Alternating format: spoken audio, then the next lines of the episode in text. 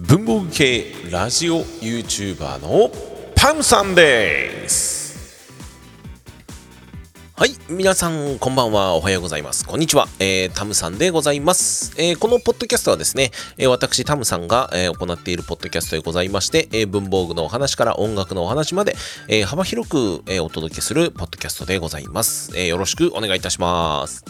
えー、という本日はですね、12月の30日ということで、えー、毎日、ポッドキャスト更新企画もいよいよ2日目でございます。えー、やってきてますね、だいぶ。んまあね、そうですね。まあとりあえずは私自身は1月の4日までがお休みでございますので、まあそこまでは更新をちょっと頑張ってやっていこうかななんて思っています。えー、しかしですね、12月30日でございますけども、なんか気温高いよね。今日もね、えっ、ー、と、私が住んでいる愛知県は最高気温13度、最低気温が0度ということで出てますけども、なんかね、例年のこのなんか12月の気温にしては非常にあったかいなっていう気がします。なんか不思議な感じがしますよね、本当に。なんかね、あの、こういう、なんて言うんだろう、なんかこう、異常気象っていうのかな。あのすごいなんか、あの、考えれば考えるほど怖いなって思うことよくありますよね。あのよく言われているのが、あ、すいませんね。あのなんでしょう、こう、温暖化が進むせいでね、この、あれですよ。あの、島が沈んでしまうとかね、まあ、そういう話を聞くとね、なんか非常におおって思うことはありますけども、あのなんて言うんでしょうね。なんかこう、自分がね、昔こう野球やってた時、まあ、それこそ小学校の時なんていうのは、多分40度なんて考えたこともなくて、そもそも30度超えるのもちょっと珍しいかなっていうぐらいのね、気温だったんですよね、愛知県であっても。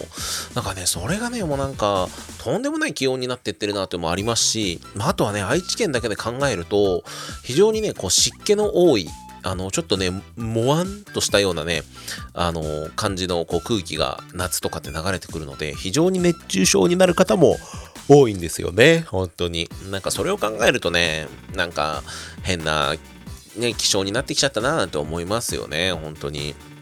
まあまあ、それはともかく、まあ、とりあえずはね、まあ、あったかい冬であるならば、あったかい冬の過ごし方があるだろうということでね、まあ、私もこう、毎日毎日いろんなことやりながら生活してますけども、まあ、今日はですね、朝から、あの、娘とですね、ちょっと外にお出かけに行ったりとかしてっていうのか、あの1時間ぐらいですね、約何キロでしょう、4キロぐらいですね、ベビーカーをしながらね、お散歩したりとかするっていうのもね、まあ、非常に天気のいい時ならではのいいことですよ。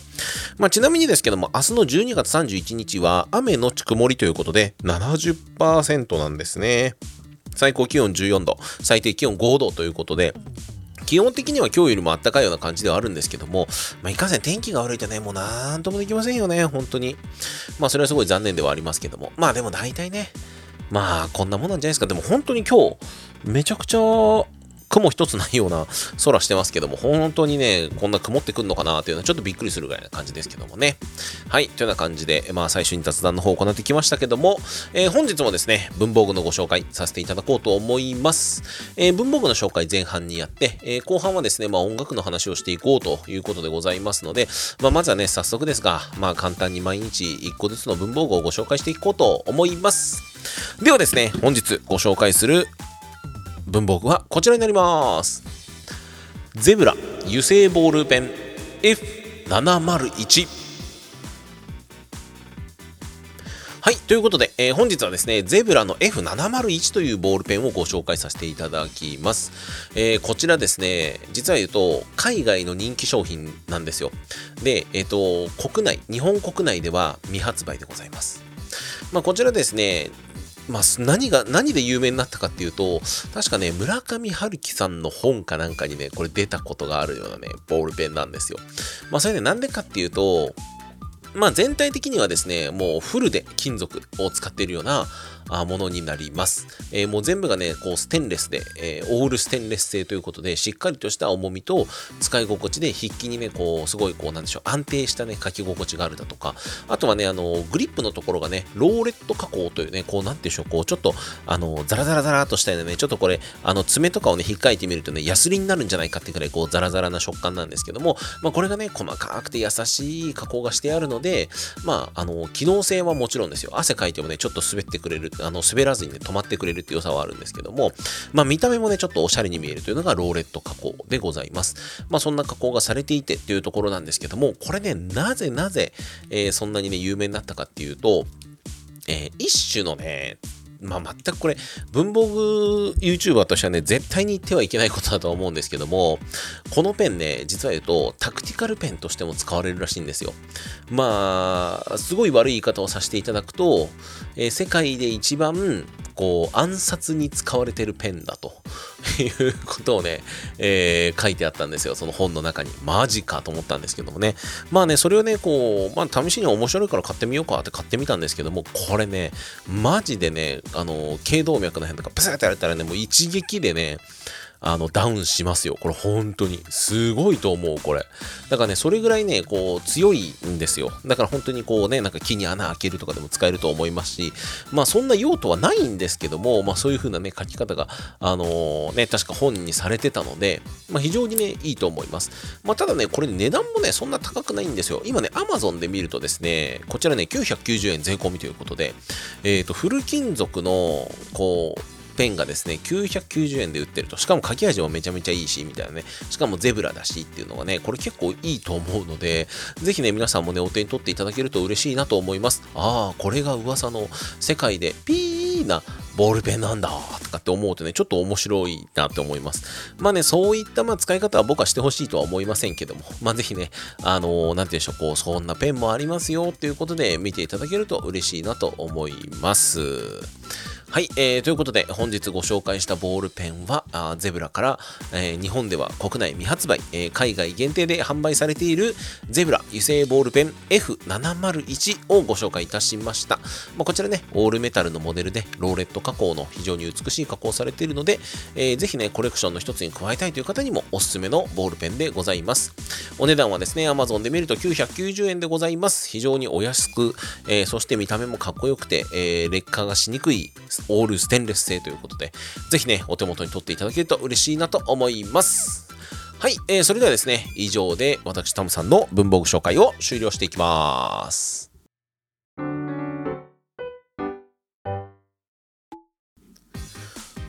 はい、えー、改めまして、タムさんでございます、えー、後半部分はですね、このブタサンダーの音楽に乗ってお話をしていこうと思います。まあ、このね、えー、後半の方はですね、私、タムさんが、えー、昔からね、好きだったな、この歌手とかね、こんな音楽好きだったな、っていうような話をね、させていただこうというコーナーになっております。えー、ということで、まあ、前回は、えー、ケミストリーさん、その前はエグザイルさん、えー、その前は、なんだっけ？ケミストリー、エグザイル、えー、シティポップ、えー、そしてアイドル関係ということでお話をさせていただきましたけども、えー、本日はですね、私、タムさんの青春の、え、バンドでございます、え。こちらのグループをご紹介させていただこうと思います。パルノグラフィティ。はい、えー、私本日ご紹介するのはポルノグラフィティのお二人をご紹介しようと思います。えー、ポルノグラフィティはですね、こちらはですね、まあ日本のロックバンドということで、もうめちゃくちゃ僕好きなバンドでございます。あの、初めて自分のお小遣いで、えー、CD を買ったのが、ポルノグラフィティの、えー、サボテンという曲をね、買ったというね、覚えがね、まあ、ずっと僕の中ではありまして、まあそんなようなね、こう、なんていうんでしょう、こう、まあ、なんでしょうね、こう、あの、本当に青春すぎてエモいなって、エモエモのエモなんですよ。はい。という感じで、まあ、今のね、ポルノグラフィティをね、考えると、多分ね、えっと、秋人さん、岡野秋人さんと新藤春一さんの2人しかいないので、え、こんなん昔から2人組でしょうっていう人ね、絶対いると思うんですよ。もともとですね、3人組だったんですよ、ポルノグラフィティって。あの、タマさんっていう方がね、いてね、結構なんか、あの、ベースでね、ガンガンガンガン弾いてくる人で、あ、かっけーと思うような感じの人なんですけども、まあ、そんなね、タマさんも含めた3名でやってる時の、えー、ポルノグラフィティが僕はすごい非常に印象的でして、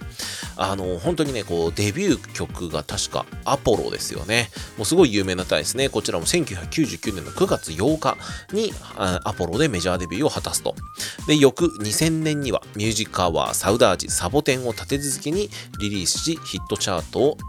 もう本当にこう、賑わしてくれたアーティストでございますよね。まあおそらくね、皆さん知ってる方ですと、やっぱサウダージっていうのはね、最近もすごいこう流行った歌ですし、もちろんアゲハチョウとか、あとは日韓ワールドカップの時の無限という曲とかね、あとメリッサなんていうのは多分あれじゃないですか、鋼の錬金術師の歌になったりだとか、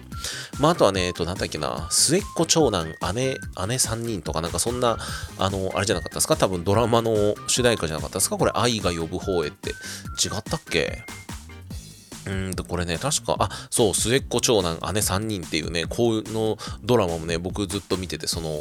かっこいいなと思ったんですよ。まあ、ポルノグラフィティって、それまでは結構ギターとか、ベースとかをガンガン使ってやるロックバンドだったのに、この愛が呼ぶ方へっていう歌は、なんか突然ピアノが出てきて、えーってね、ポルノにギターかよって、あ、ギターに、ポルノにギターかよって普通だ、ポルノにピアノかよって当時ね、びっくりした覚えがあります。でもね、そんなようなところをね、こう、ちょっと久々にこう考えていくと懐かしい歌だなと思うんですけども、まあ、本当にね、この上げた曲以外にもね、めちゃめちゃいい曲ってのはたくさんありまして、まあ、それもね、かなり流行っているという感じですね。まあ、あとは、えっ、ー、と、なん、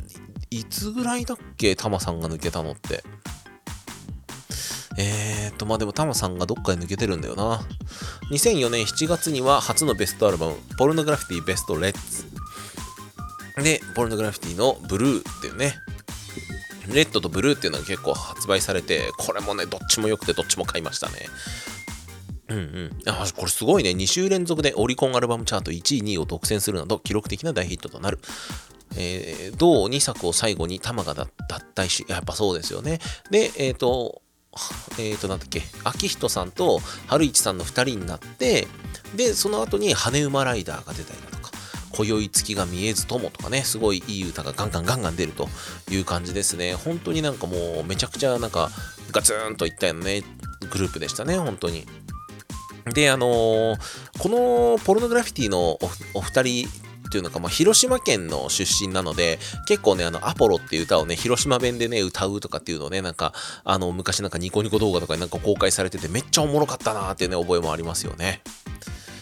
で、えー、っと、まあ、いろんな曲があるんですけども、皆さんね、ポルノグラフィティの中で好きな曲って何ですか？考えてみてください。まあ、おそらく、アゲハチョウとかサウダージとか、とかね、まあ、あとは、何でしょう。やっぱポルノグラフィティといや、アポロやろうっていうね、えー、感じでね、行くっていうとこもあると思います。えー、ちなみに、えー、これね、ちょっとウィキペディア今調べてみたら面白いこと書いてあったんですけども、デビュー当初は、ポルノグラフィティイコールアポロというイメージによって、バンド名をアポログラフィティやアポロと間違われることが多々あり、近年ではポルノグラフィティやポルノグラフィティといった語称が多々見受けられるということで、ポルノグラフィティなんですよね、これね。えー、なんか、それね、なかなかね、言いづらいからね、こう気をつけて言わないとってとこありますけどもね。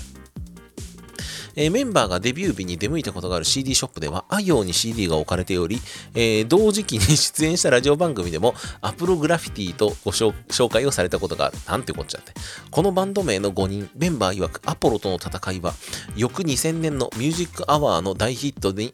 終止符を打ったと。うん、そうですね。アポロばっかりじゃないぞっていうとこですよね。えー、こちら、えー、2007年に出演した第58回 NHK 紅白歌合戦では、番組冒頭で笑福亭鶴瓶が正しいバンド名の読み方に触れ、演奏前にはポルノグラフィティとフィを強調して曲紹介を行った。これに対して岡野はポルノグラフィティでしたと同じぐらいフィを強調して演奏を締めくくった。これらの5章を逆手に取り、2003年にはワールドサタデーグラフィティという楽曲をグラフィティワールドサタデーグラフィティだ。ややこしいな、おい。という楽曲を発表しており、2013年には明治の看板歌手とコラボしたアポログラフィティをツアーグッズとして発売していると。いいね。こういうところ好きだよ、本当に。もうたまんないわ、こういうなんか笑いのセンスというのかね。本当に。えー、ちなみにいろんな逸話が残されています。えー、自他ともに認める雨バンドであり、野外公演ではよく雨が降ると。横浜スタジアムではこれまで8公演を開催しているが、半数の4公演で雨が降っている。中でも2008年9月7日に行われた横浜淡路ロマンスポルノ0810イヤーズギフトでは、開演後に雷を伴うゲリラ豪雨が横浜スタジアムを直撃。雷雨の影響で春市のギターや直人のバイオリンの音が出なくなる場面が多々あり、たびたびあり、ボイス披露中には、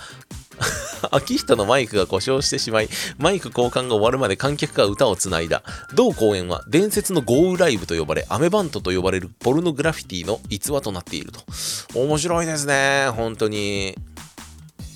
えー、ちなみに、ライブの雨対策として、2014年にてるてる坊主、2015年に折りたたみ傘、2018年に背中に、ハッシュタグ、雨など降らぬとプリントされた特製ポンチョをグッズとして販売していると。素晴らしい。こういうのいいですよね。もうなんか本当面白いな。たまらんな。だからポルノグラフィティ好きなんだよな。うん、本当にめっちゃいいですね。で、えー、ちなみに、えー、皆さんいろんなポルノグラフィティのいい曲知ってると思いますけども、私、タムさんのおすすめの曲はこちらになります。マホロバ丸三角。この曲知ってる人いたらね、ぜひお友達になれると思う。本当にめっちゃんこいい曲。もうこの曲だけはね、本当に忘れられなくて、めちゃめちゃ好きな曲なんですよ。だからね、ぜひね、この歌知ってるって方はね、ぜひね、僕に DM でも何でもいいので、えー、連絡くれると超嬉しいと思います。確かね、ロマンチストエゴイストっていう曲に入ってなかったっけな？違ったっけな？入ってないな。ここじゃないな。もう一個次のやつか。風かなんかに入ってたのかな？って感じですね。はい。ではですね、えー、本日はポルノグラフィティのお二人をご紹介させていただきました。えー、皆さんのね、青春の、えー、アーティストとかいたらね、ぜひね、お話できたら嬉しいなと思いますので、また今後ともよろしくお願いいたします。